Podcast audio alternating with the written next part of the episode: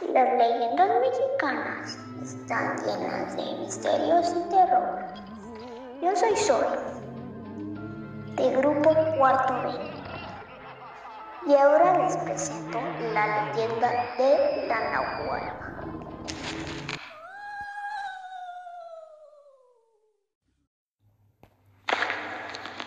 Las leyendas mexicanas están llenas de misterios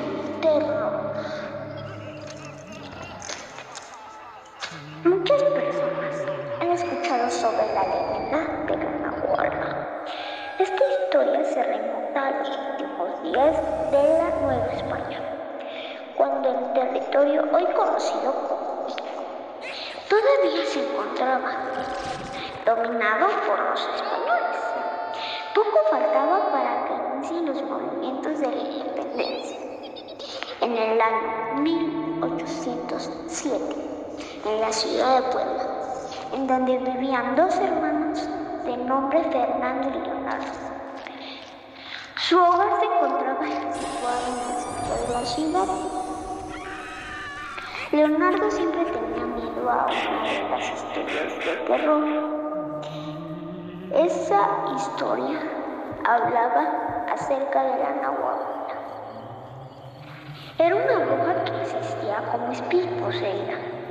Una casa enorme en la misma colonia que ellos.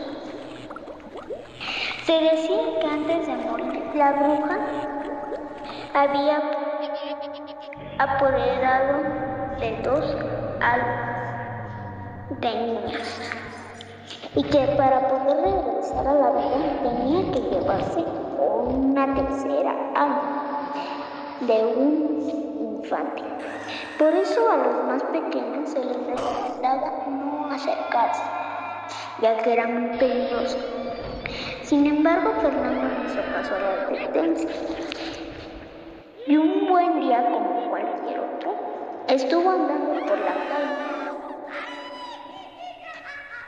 y pasó muy cerca de la casa de la Nahuala. Tenía una gran curiosidad por saber si algo de la historia era real.